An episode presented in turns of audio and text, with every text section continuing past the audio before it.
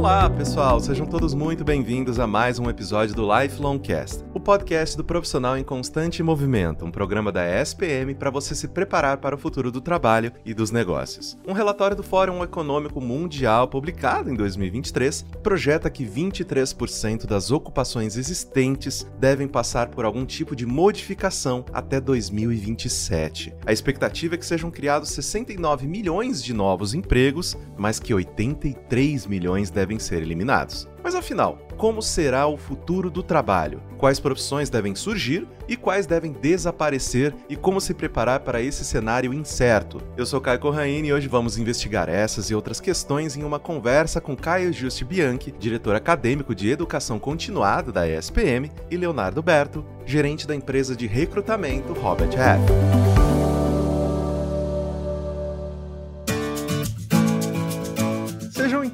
Muito bem-vindos ao Lifelong Cast. Caio, Leonardo, que bom que vocês aceitaram o nosso convite para gravar hoje. Meu xará, Caio, Leonardo, é um prazer aí, tá? Pra gente bater um papo hoje pro pessoal que está acompanhando a gente. É sempre um prazer estar aqui com vocês. Caio e Caio, muito obrigado pelo convite. Vamos começar então, queridos. A primeira pergunta que eu tenho para vocês é a seguinte, né? O que, que a gente já pode dizer com certeza que a gente sabe sobre o futuro do trabalho. Do lado que a gente tem visto muito, tem uma coisa que acho que a gente pode deixar muito claro sobre o futuro do trabalho é que ele não vai ser como é hoje. Essas transformações vão continuar acontecendo, sejam elas voltadas para essa dimensão da qualidade de vida ou da modalidade de trabalho, né, virtual, remoto, presencial, híbrido, seja eles como reflexo das mudanças, por exemplo, de comportamento do consumidor sejam eles por conta de tecnologia, como com inteligência artificial, né? Então são muitas variáveis aí que influenciam.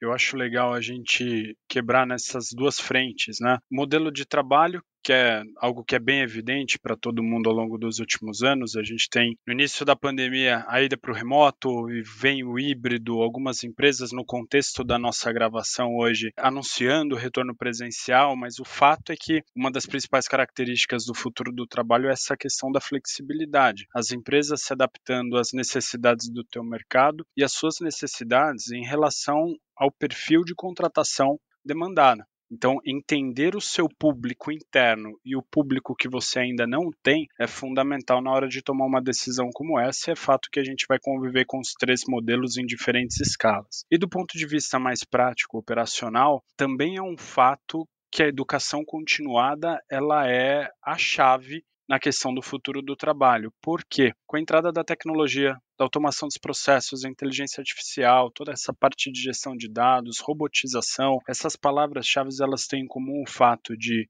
as empresas estarem buscando o ganho de eficiência e agilidade nos seus processos e, por definição, as posições, as, as carreiras estão em transformação. E a grande dica, o grande objetivo de cada um hoje precisa ser a sua constante qualificação. Acho que essas são duas máximas, né, Caio, que a gente pode colocar com um pouco mais de força do que vai ser. Com certeza. E aproveitando até essa sua fala, Leonardo, que você trouxe aí a robotização, a inteligência artificial, quais profissões ou áreas de atuação têm o maior risco de desaparecer e quais que devem crescer nos próximos anos? Caio, essa é, é a pergunta de um milhão, né? É a pergunta que todo mundo quer ter a resposta na ponta da língua. E a gente aqui também precisa fazer mais uma quebra. De curto, médio prazo, a gente pode afirmar que o mercado está em transformação e as posições mais impactadas são todas aquelas que têm o, seu caráter operacional ou manual. Não é diferente do processo de industrialização histórico de outros mercados. Agora, Agora, na circunstância atual, a gente fala muito mais em adaptação dessas novas carreiras do que extinção. Então, para dar um exemplo, você tem as posições na área contábil ou dentro de uma área fiscal, mesmo no marketing a gente já vê isso acontecendo com bastante força, ou para dar um exemplo bem palpável aqui a, a, profissão do biblioteconomista, né, o bibliotecário, antigamente muito dedicada às bibliotecas, os livros físicos, e hoje uma posição que se reinventou e ela é demandada em startups que trabalham com organização de dados, que trabalham com a organização de volumes audiovisuais, etc. Então, a grande mensagem nesse momento é que o mercado ele passa por uma transformação e nesse primeiro momento as posições elas são adaptadas e não extinguidas. Agora, também é importante entender que num limite de tempo um pouco maior, essa transformação ela vai gerar novas carreiras, novas áreas vão surgindo. Daí a importância da educação continuada. O bibliotecário ele não pode continuar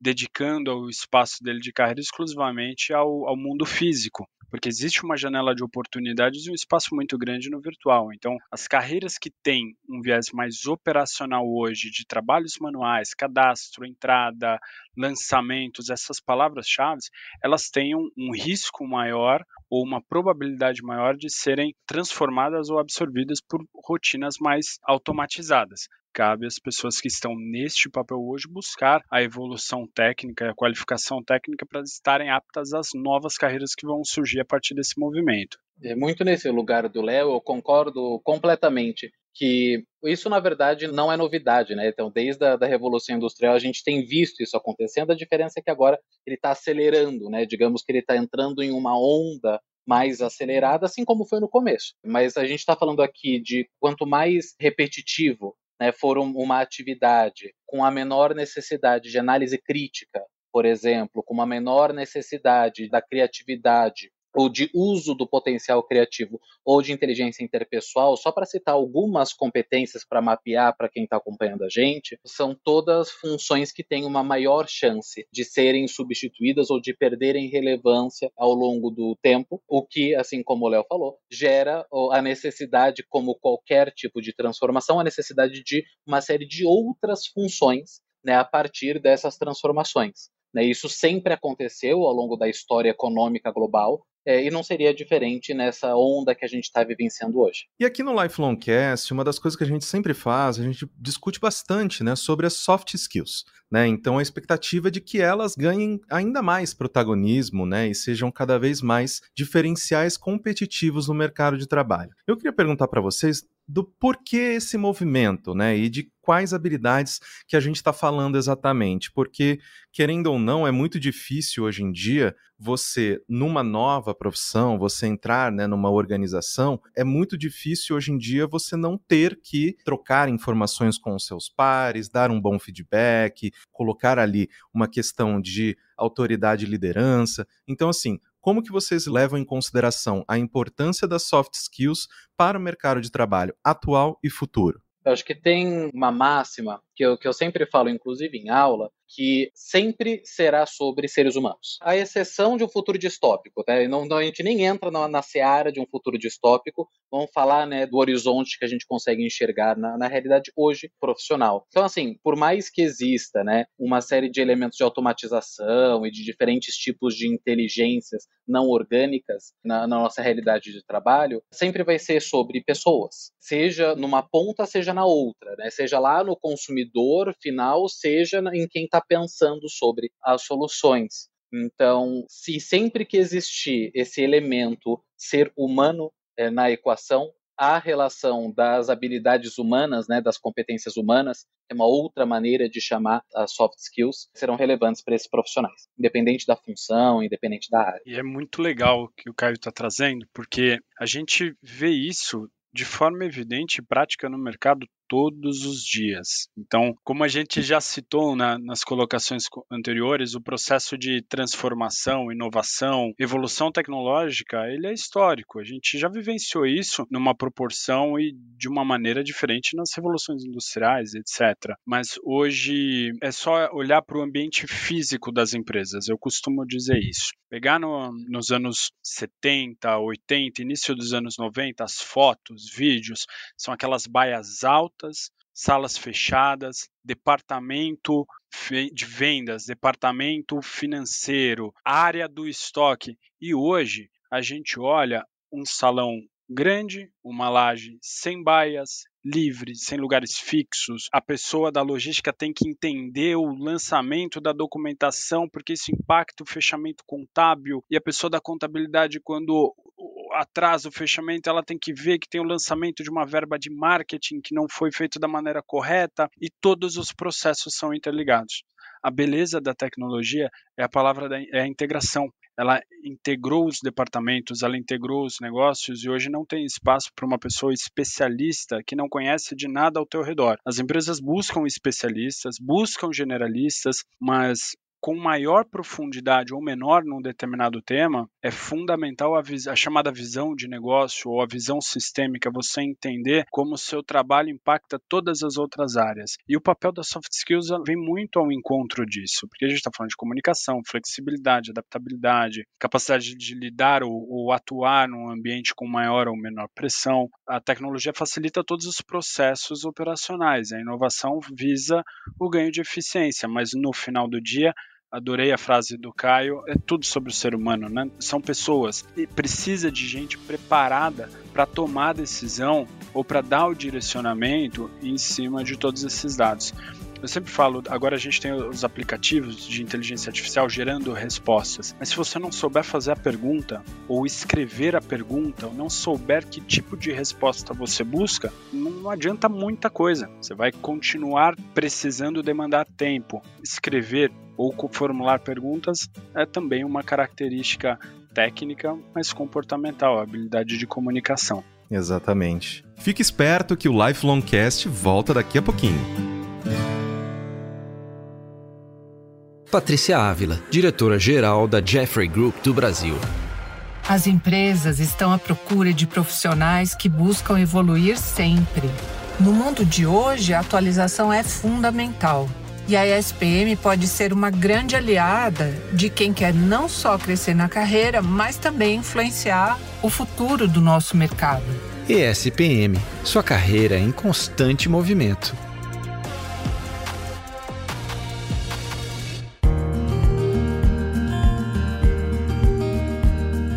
E vocês mencionaram durante a nossa conversa várias vezes essa questão do lifelong learning, né? De, meu, você vai ter que aprender durante a vida toda, você vai precisar se renovar profissionalmente durante a vida toda, né? Antigamente meu avô, ele aprendia alguma coisa, ele ia trabalhar 50 anos na mesma empresa, fazendo provavelmente a mesma coisa, e tava tudo certo. Hoje em dia essa realidade não existe mais. Então, Caio, por que que o conceito do lifelong learning, né, desse aprendizado constante, ele tá cada vez mais importante? Vocês mencionaram, né, de que justamente com as revoluções do mercado de trabalho, a gente tendo que aprender novas atividades, se encaixar em novos lugares, isso sempre vai ser necessário. Mas como que a gente pode também, para as pessoas que estão nos ouvindo nesse momento, oferecer para elas um norte, né? Uma questão de também de, poxa, ok, o que, que essa pessoa pode fazer para colocar esse conceito de lifelong learning ativo na própria vida profissional? O primeiro passo nesse contexto todo, e que eu sempre provoco as minhas turmas, todas as minhas conversas, é a gente aceitar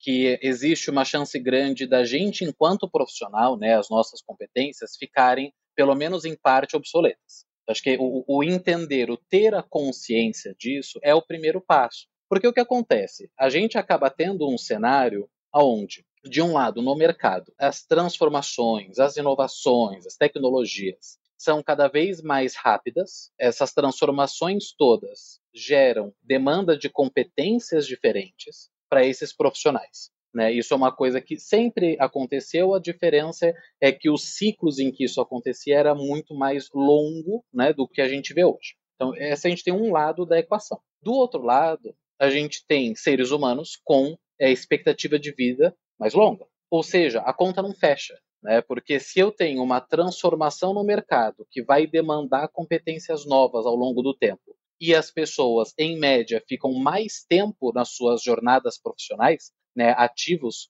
profissionalmente, a perspectiva é que o único caminho seja pelo aprendizado contínuo. Né? Então, o é, que a gente traduz né, o lifelong learning como educação continuada. É o aceitar que a gente vai precisar se atualizar, ao longo do tempo. Quanto antes, melhor, né, porque isso você, enquanto profissional, acaba tendo um destaque por antever essas demandas, exatamente para que esse profissional se torne continuamente competitivo no, no mercado de trabalho. E queridos, finalizando esse nosso papo, eu sei que a gente já né, conversou um pouco sobre isso durante todo o episódio, mas agora eu queria alguns exemplos mais práticos, né? Uns próximos passos, algumas coisas que as pessoas que estão nos ouvindo agora poderiam pesquisar, poderiam ir atrás, alguns cursos, esse tipo de coisa. Eu diria que tem três grandes grupos. Eu prefiro não ir pensando em competências muito específicas ou só pautadas em tecnologia, porque eu acho que o prazo de validade desse tipo de indicação é muito curto.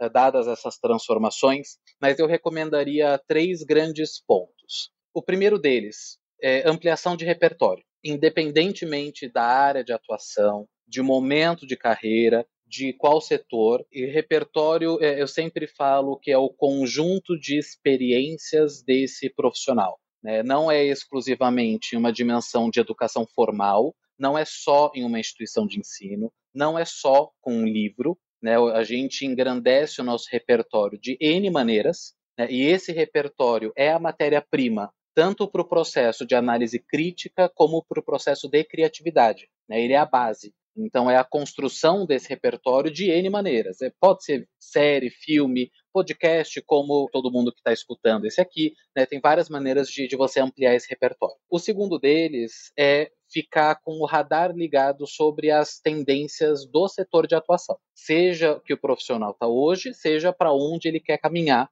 num caso de transição. Né? Então, é ficar de olho nos assuntos que estão sendo falados, sejam em eventos ao redor do mundo, seja em salas de aula, seja em pesquisas científicas, mas é deixar esse radar ligado, falar, opa, estão começando a falar de tal assunto. Será que não vale a pena eu começar a explorar esse assunto? Né? E aí ampliar o meu repertório a partir desse guia de mapeamento? E o terceiro, para as pessoas que têm interesse, eh, seja em empreendedorismo, seja numa dimensão mais tradicional dentro de organizações com cargos de alta liderança, cargos executivos, essa sensibilidade sobre a importância da inteligência interpessoal. Né? Porque à medida que esses é, degraus clássicos né, de uma organização são galgados, a dimensão de relacionamento, a dimensão de inteligência emocional, de inteligência interpessoal se tornam mais relevantes. E que conversa muito com o que a gente vê no, no dia a dia dos processos de recrutamento médio, executivo ou de posições especializadas que acabam sendo o foco da Robert Half. Conversa muito principalmente quando você fala dessa questão do repertório, Caio, porque hoje a gente vê muita gente falando sobre mais de uma carreira, só que isso não significa que hoje eu sou um marqueteiro, amanhã eu sou médico. Dentro dessas grandes áreas, marketing, vendas, finanças, engenharia, você tem inúmeras carreiras e que você vai poder transitar entre elas à medida que você aumenta a quantidade de ferramentas dentro da tua caixinha. Eu começo numa área de marketing digital, cuidando de SEO, SM, toda a parte de mídias digitais, mas o caminho natural eu ia absorvendo também o offline, eu absorvendo também o planejamento, eu absorvendo a carreira de desenvolvimento de novos negócios, às vezes atuando com o produto. Agora, o que me leva a isso não é só o resultado da tarefa que eu executo, mas é a capacidade de eu absorver e aprender novas coisas. Então, vem muito ao encontro dessa ideia de você se preparar para cada vez mais, se preparar para conhecer coisas novas, seja um segmento novo, seja perfis de, de clientes diferentes, seja perfil de atuação diferente. E de uma maneira aí indo para uma parte mais técnica do dia a dia da construção da carreira, eu não posso terminar sem falar do segundo idioma, que hoje é fundamental, independente do perfil da empresa que você atua, uma empresa nacional de dono, uma empresa multinacional, uma grande corporação, empresa de pequeno, médio, grande porte, uma large corporate, uma gigante, o inglês abre portas, o segundo idioma como um todo, no Brasil principalmente o inglês, pelo grau de exposição. Hoje as empresas podem ser 100% nacionais, mas atuando com insumos de fora, desenvolvendo ou vendendo para clientes de fora, ou tendo parceiros de negócio de fora. Então é, é uma questão de você estar preparado para desafios ou estar preparada para novos desafios. E nessa linha do alinhamento às tendências, observando e acompanhando o andamento do mercado, aí sim fica muito mais tranquilo de você tomar a decisão de qual é o curso que você vai fazer, se é um curso voltado para uma questão mais técnica de, ou, ou de longo prazo, se é às vezes um aprimoramento da sua capacidade no Excel ou, sem sombra de dúvidas, o desenvolvimento das suas competências comportamentais. Mas tudo gira em torno do que o Caio trouxe aqui, da gente aumentar essas ferramentas, aumentar essa capacidade, estar tá antenado ao que está acontecendo no mercado, porque eu concordo, a gente olhar só para o técnico é uma visão de muito curto prazo, que amanhã pode ter uma inovação que muda tudo isso. Né? Pode surgir alguma coisa que transforme todas essas relações. Então, uma dica que eu dou macro para quem está olhando para o desenvolvimento na parte técnica, é só observar o mercado e as relações de consumo. O que está sendo demandado, o que está em falta, o que, que você está vendo surgir toda hora notícias, matérias, falando que isso está em falta. A mesma medida em que a gente fala tanto de machine learning, inteligência artificial, os desenvolvedores, hoje a gente já sente a falta de pessoas para tocar as atividades do dia a dia, de infraestrutura, por exemplo. Ou, para dar o exemplo do marketing mais uma vez, você já tem muita gente entrando no marketing digital e muita gente que já não sabe organizar uma feira, um evento, né? Então, sempre existe oportunidade. Por um lado está crescendo, o outro lado está deixando alguma coisa de lado. Então, ter uma caixinha de ferramentas recheada vai fazer toda a diferença.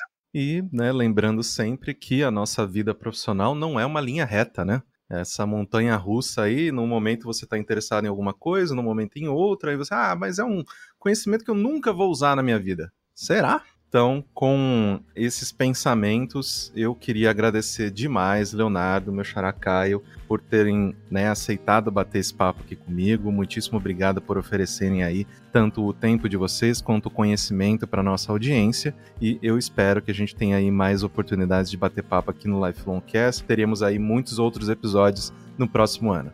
Maravilha, eu que agradeço o convite e lembrando para todo mundo que aquela imagem tradicional né, da carreira enquanto uma escada a ser subida, hoje em dia a gente fala muito mais sobre uma jornada profissional que mais se assemelha a um labirinto do que a uma escada. Né? Então é encontrar o caminho para cada jornada pessoal, individual. É, Xará, obrigado pelo acompanhamento. Léo, obrigado aí pela conversa. Foi um prazer. Espero que tenha sido produtivo para quem está terminando esse episódio aqui. Caio, obrigado pelo convite mais uma vez. Caio Bianchi, foi um prazer dividir o espaço contigo. Obrigado pela conversa. A gente aprende muito quando a gente faz parte dessas rodas de conversa. Então, quero agradecer demais o convite e me colocar à disposição sempre que possível.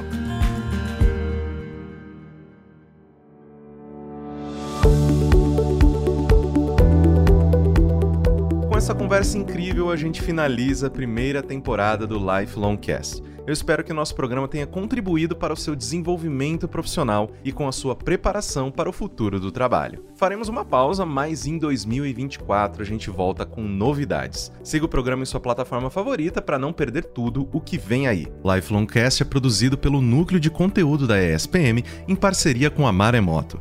Eu sou Caio Corraine, host do programa, e trabalhei junto com essa equipe. Concepção, curadoria e produção executiva: Jorge Tarquini e Felipe Oliveira. Roteiro: Lucas Scherer. Produção: Thaís Santiago. Edição e sonorização: Caio Corraine. Coordenação geral Maremoto: Caio Corraine.